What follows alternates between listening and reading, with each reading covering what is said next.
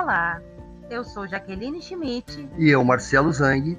Acadêmicos em Filosofia, do oitavo semestre pela Universidade Federal de Pelotas, turma UAB 3, Polo de Balneário Pinhal.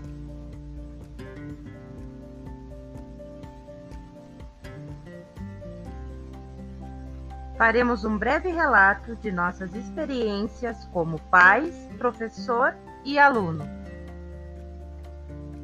Então,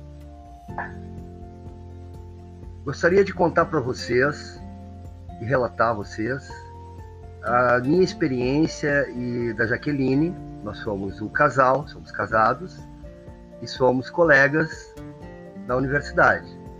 E gostaríamos de contar para vocês como nós uh, nos relacionamos com nossos três filhos. Nós temos três filhos, três meninos, com relação às experiências uh, pela EAD e, e contar para vocês também é, sobre o que isso tudo veio a, a, produzir nessa relação EAD dentro da nossa família, dentro da nossa casa, até em função da Covid-19, que fez com que todos nós nos aproximássemos mais, e em função também deles não ter é, mais a, a, as escolas, né? Então, é, eles vêm nos acompanhando. Essa experiência toda, nós gostaríamos de fazer um breve relato para vocês. Temos o Lucas, o Lorenzo, o Alisson. São todos adolescentes, com exceção do Lorenzo, né? Mas uh, desde que iniciamos a faculdade, a gente começou também a aprender muito com relação ao EAD. No início era um pouco difícil, porque não tínhamos esse entendimento tecnológico e muita coisa nós uh, fomos aprendendo uh, com o dia a dia, né? Fuçando, como dizia um professor de informática meu. Quero dizer para vocês que eu tenho uma formação pelo Senac de hardware e software. Isso tudo eu trouxe para dentro de casa e os meninos nos acompanhavam, sempre nos acompanhando. Uh, a gente, com relação a trabalhos, e, e, em função da faculdade, e, e mandar e mandar e-mail para professor e, e, aí a gente foi desenvolvendo nesses quatro anos em função desses quatro anos de faculdade e aí os meninos dentro de casa veio a pandemia os meninos também começaram a querer fazer cursos a gente achou por bem. Muito legal. E surgiu os cursos da, do Instituto Federal no qual o Lucas começou a fazer também de hardware software ainda não concluiu. E o Alisson começou também a fazer auxiliar de auxiliar administrativo. E graças a Deus ele conseguiu concluir. Todos eles, todos eles já sabem é, manusear, né, e usar essa ferramenta EAD é, que nos proporciona também ontem é, a gente até teve uma reunião em família, né, e foi muito legal. A gente nunca tinha usado o Google Meet. É, fizemos uma, criamos uma sala para fazer uma reunião em família, para ver os parentes, e, parentes que a gente não via há muito tempo e não conversava.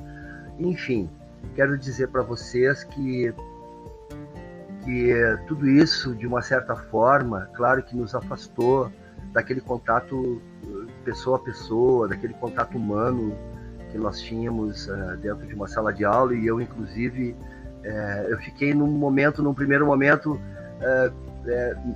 meio triste, né? Porque sempre sonhei e até quando eu fazia o EJA no ensino médio, eu sempre fui uma pessoa muito participativa, atuando junto com os professores, colaborando com o silêncio em sala de aula, conversando com os colegas, aqueles colegas que a gente sempre tem aqueles colegas que, que aqueles colegas que falam bastante em sala de aula, então, enfim, essa essa coisa de, de, de atuar dentro da sala isso sempre foi um sonho meu. Veio a fluir depois de 50 anos e eu sempre admirei a profissão de professor. Mas quero dizer para vocês que, como pai, é, é, eu, eu, eu, sempre trouxe os meus filhos para participar junto das coisas que eu estava aprendendo e muitas vezes me surpreendi com os meus filhos, que muitas vezes, quando eu achava que sabia alguma coisa com relação à informática, eles nos auxiliavam, eles nos surpreendiam. E diziam, não, pai, não, mãe, é assim, não é assado e tal. E a gente foi aprendendo junto. E hoje a gente está acompanhando, a gente acredita que temos muito mais para seguir, para aprender, né?